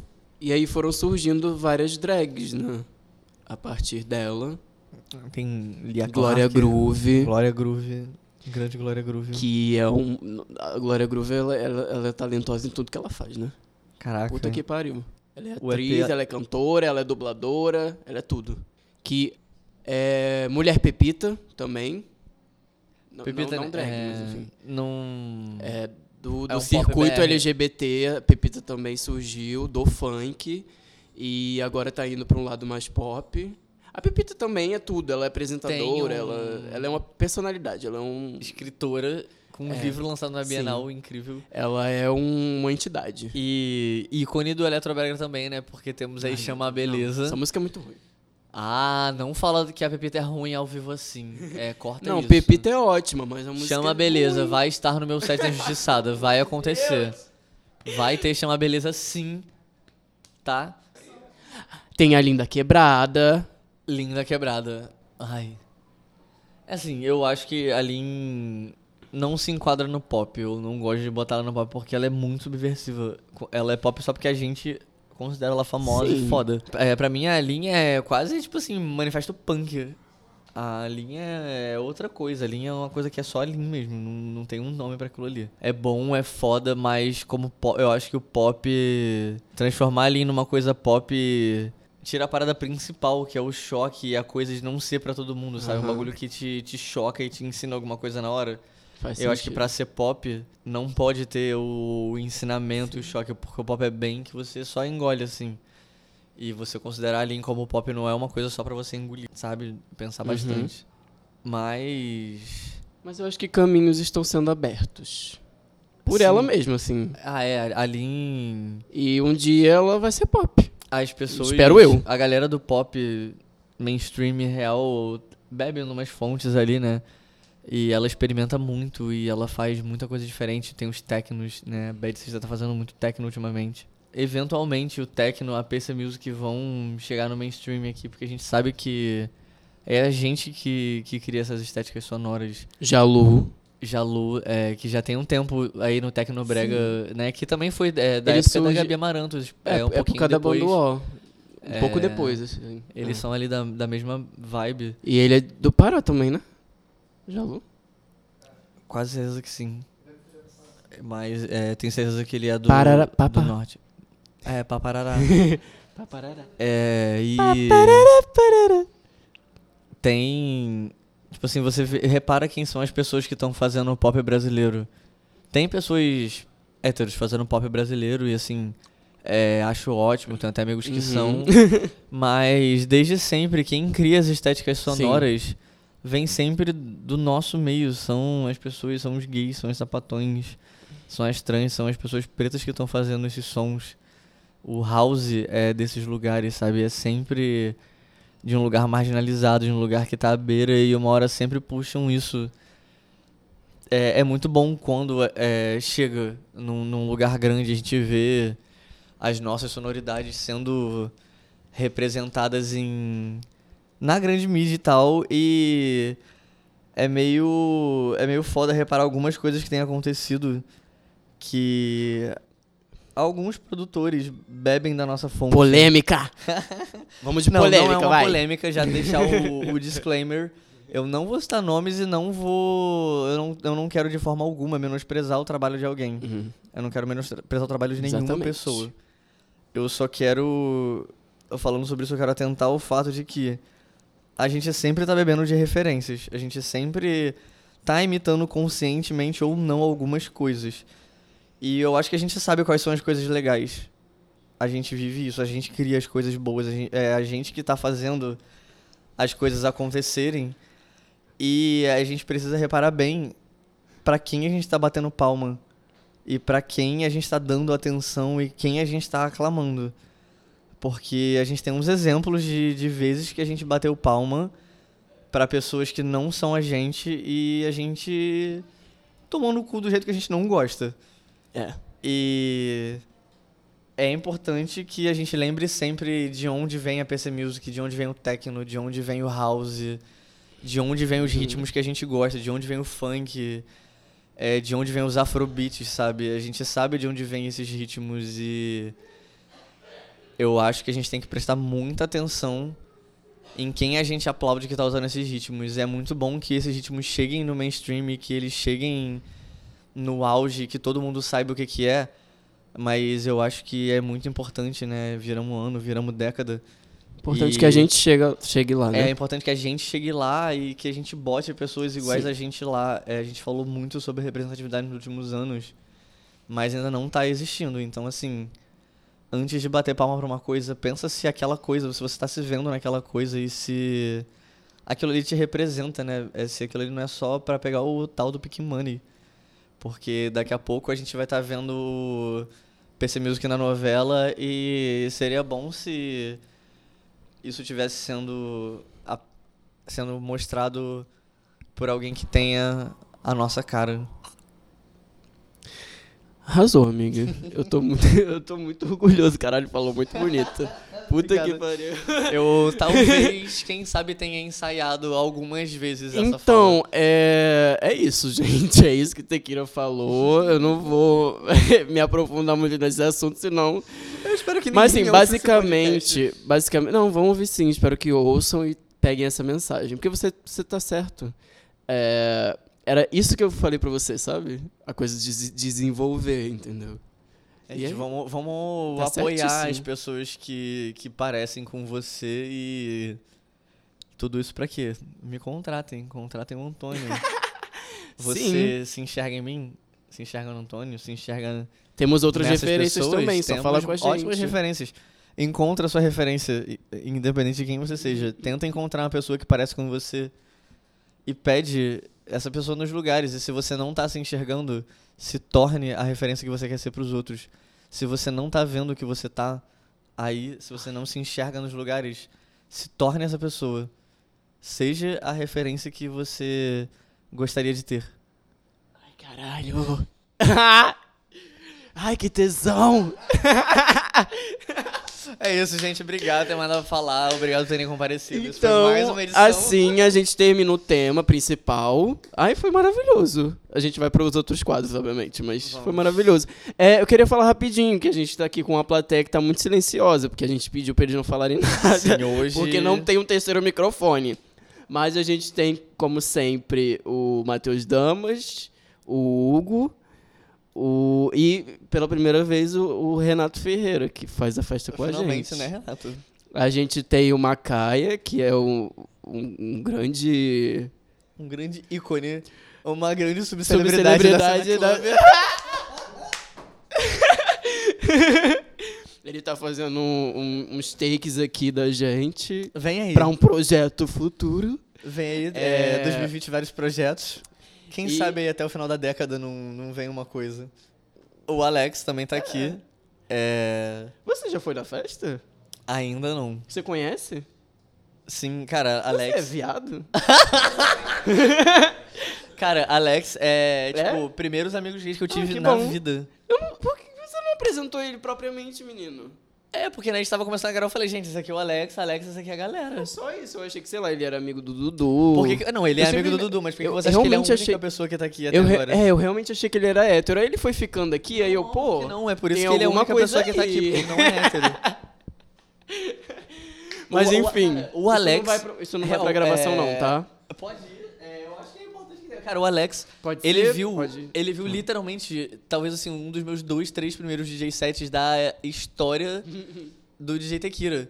Porque a gente fazia sempre umas sociais na casa de uma amiga minha, na Praça Cerca. E foi quando eu comecei a mexer no Virtual DJ.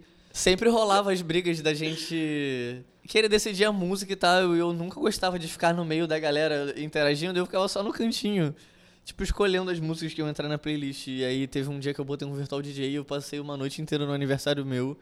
E o Alex estava lá, ele foi testemunha de um dos primeiros DJ sets do DJ Tequila. Que ainda nem era Tequila na época, era só Kira mesmo. É, e agora. Tá ouvindo? Tá ouvindo? Finalmente, eu com saudade disso. Tá ouvindo? O quê? Lady Gaga! E aí, Antônio Cruz, o que é bom para os ouvidos? Então, basicamente nessas últimas semanas eu só ouvi Tecnobreg e coisas que vieram a partir dele.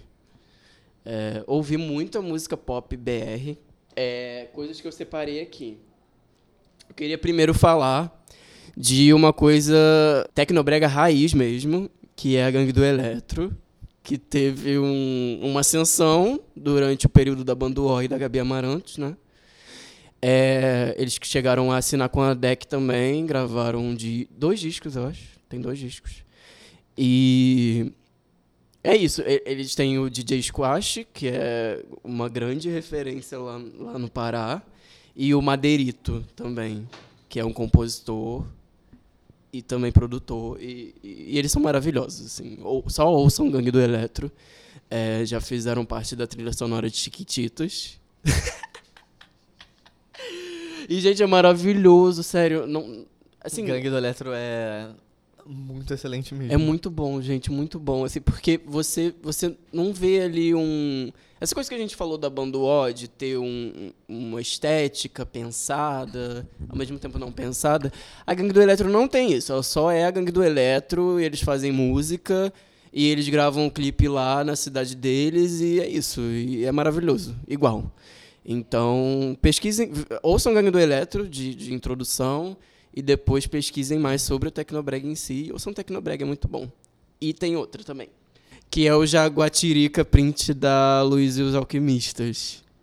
Eu tô me aprofundando no Los Alquimistas Que e é realmente excelente. muito, muito, muito bom. É um Tecnobrega com rap, ela é rapper. Ela manda muito no rap. E ela já tem uma carreira de bastante tempo, acho que tem uns 5, 4 anos. Ela já tem três discos. E é muito bom, assim, é tecnobrega e, e a capa é maravilhosa.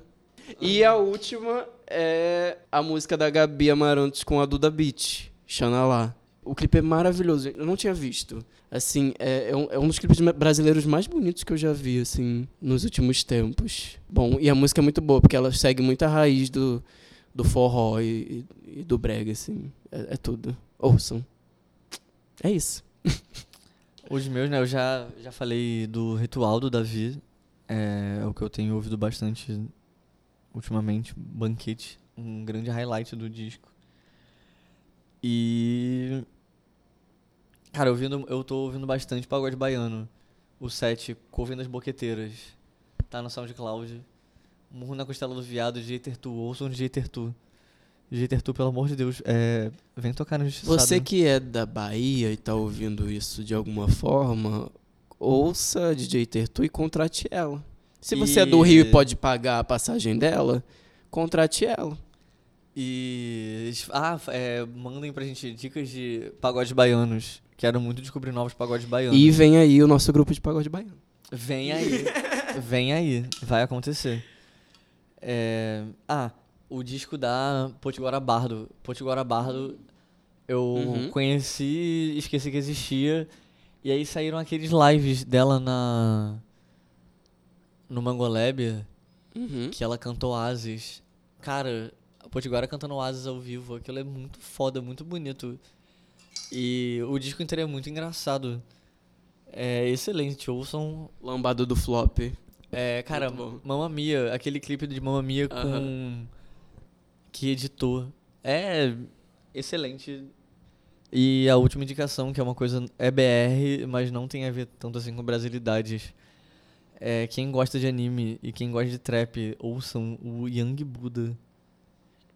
É trap de Naruto. É música pra fazer drift. Carro rebaixado. Quem foi um viadinho que tinha um carro rosa no Need for Speed? Esse foi o Tá Ouvindo. Nossa, eu tô muito Ah, não, orgulhoso. eu tenho, eu tenho, eu tenho um último, uma, uma única música. É, Vamos lá. Vamos lá, vamos lá ver a galera delirar. Vamos lá, vamos lá. É Adam Steve do Don Electra. Músicas excelentes.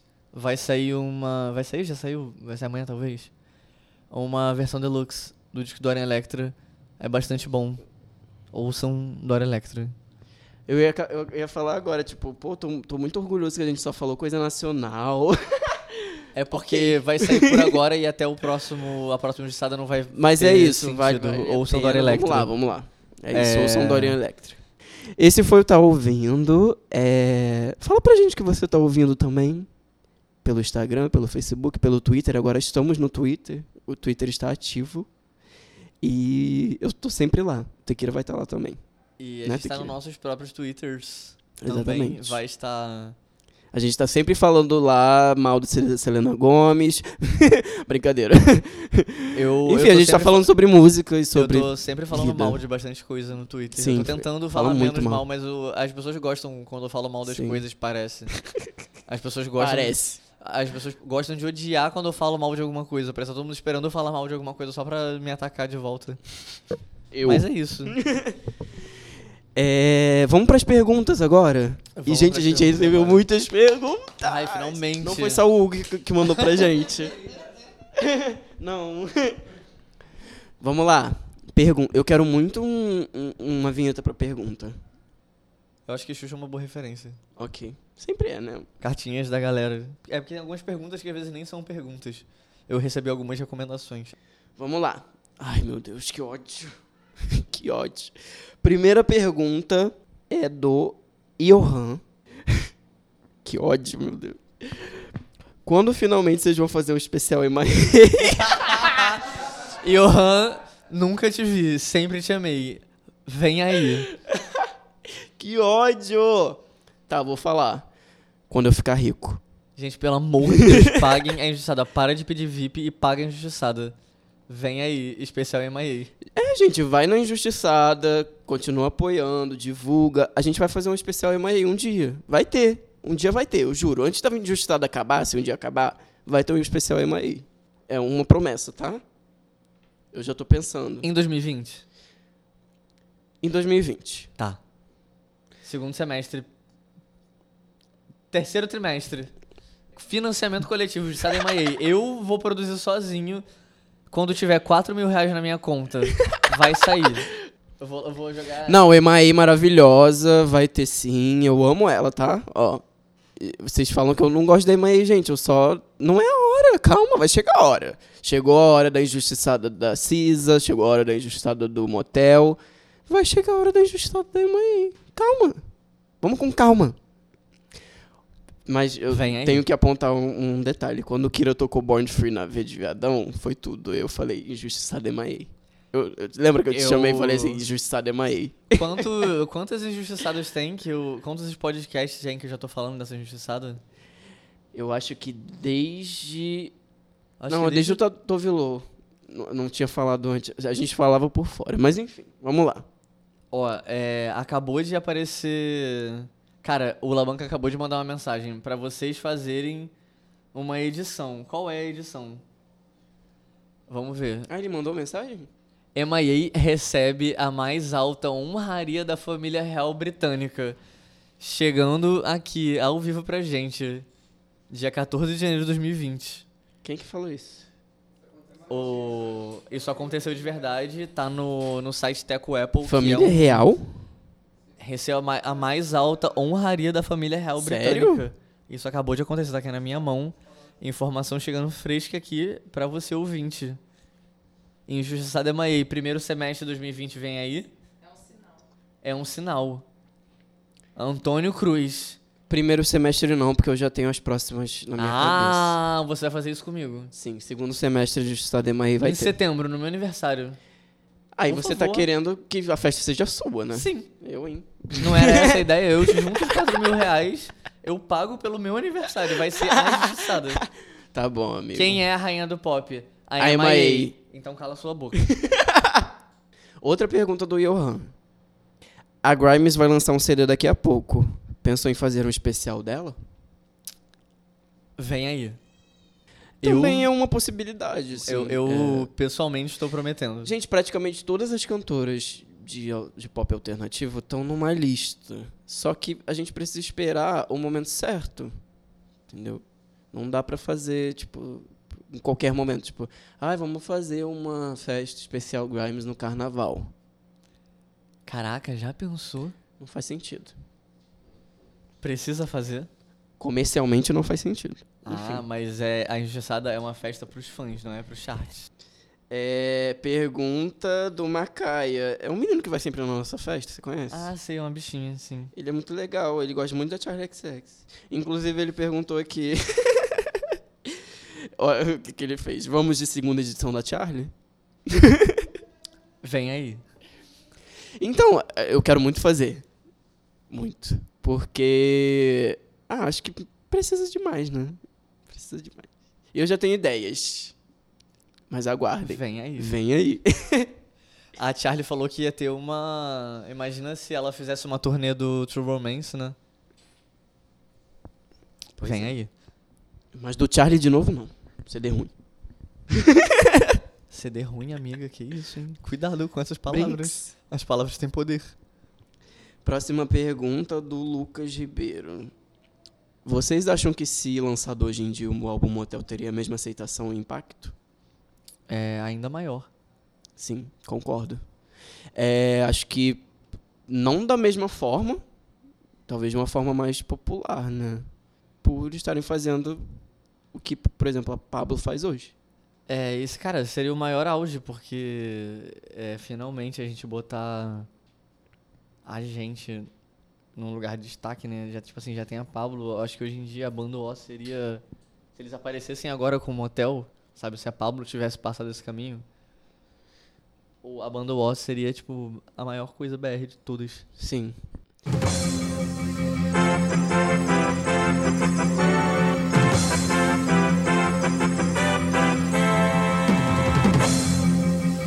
Atenção pro primeiro plantão da injustiçada. Porque o Kiro esqueceu de dar play na gravação e a gente acabou perdendo é, uma pergunta. É só uma mesma do Fernando. Primeiramente, ele parabenizou a gente. Obrigado, Fernando. Ficamos muito felizes com a sua mensagem. E perguntou como que a gente se sente fazendo a edição mais ousada, que na opinião dele é a edição mais ousada da Injustiçada. E depois de uma edição também muito ousada, que foi a de R&B. É, então, basicamente, a gente respondeu que a gente está muito feliz de fazer uma edição de um CD brasileiro, que enalteça o pop brasileiro, né, principalmente. E porque a gente tinha muita vontade de incluir mais música brasileira no- na festa, incluir de outras DJs que toquem outro tipo de música. É, a Aya e a Marara são muito incríveis. A gente está muito feliz de recebê-las. A de R&B foi incrível também pra gente. É, a gente quer com certeza fazer mais uma. É, vem aí. E é isso. A gente só não queria deixar passar essa mensagem em branco, porque a gente recebe poucas, mas todas são muito importantes pra gente. Vamos dar continuidade. E agora uma mensagem do Moisés. Achei muito pertinente uma edição de Pop BR no carnaval. Eu também achei muito pertinente, veio da minha cabeça, claro. E, Tudo, tudo no seu devido lugar. e como sempre diz, a hora vai chegar, assim como a gente tá dizendo aí. Sim. E tudo tem sua a hora hora. do Pop BR e a banda O vai abrir o caminho pro Pop BR na Justiçada, assim como a banda O abriu o caminho pro Pop BR nas nossas vidas. Sim. E- Porque pesquisando sobre, ouvindo mais Pop BR agora pra essa festa, eu senti falta mesmo, assim, pensando nas outras, de que Pop BR tem muito pouco. Então vamos trabalhar mais isso aí. E se você conhece DJs de Pop BR, fala pra gente qual o DJ que você gosta. Se você é um DJ de Pop BR, fala pra gente chamar você pra tocar. Se você não é DJ, seja o DJ que você quer ouvir. Uhum. Manda um set pra gente, é, porque as pessoas perguntam: Quero tocar na Justiçada, o que eu faço? Faça um site no SoundCloud, faça uma playlist no Spotify, manda pra gente, porque a gente quer uma, uma boa curadoria de música, a gente quer saber. Que uma pessoa conte uma história num set, faça um set diferente, um set com músicas injustiçadas de verdade. Então, Uhum. manda o material pra gente, manda. Manda o seu set. Você. Mande o seu set pra Injustiçada.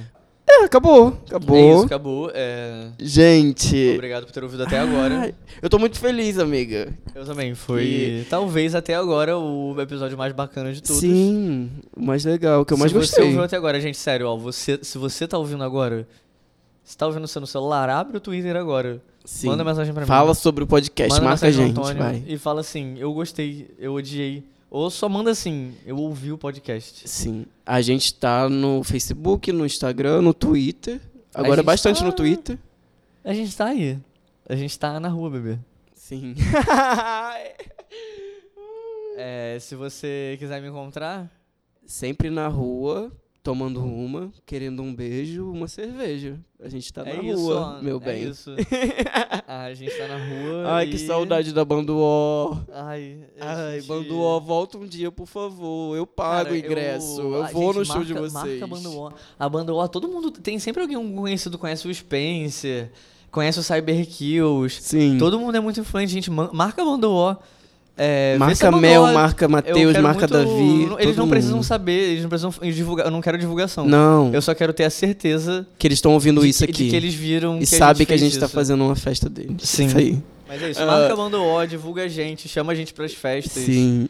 Segue Chama a o, internet. chama o pessoal que gosta de Banduó que você conhece, sua amiga que nunca foi na Injustiçada, chama pra ir na Injustiçada, que ela vai e, adorar. E vem trocar ideia com a gente, né? É, sempre tem um after, Sempre. sempre. tem um rolezinho no final, sempre tem alguma coisa. Tem plateia do podcast, gravação. Sim, e é é- isso. fala com a gente mesmo, a gente, quer- a gente sempre vai bater na tecla que a gente quer saber quem são vocês. Isso aí. Pra Injustiçada ter cada vez mais a cara de quem vai nela. Falou É, tudo. Obrigado por terem ouvido até aqui. Eu amo esse menino. E a gente se Vê na, pista. Eu gosto. Com eles é assim. Só na batida.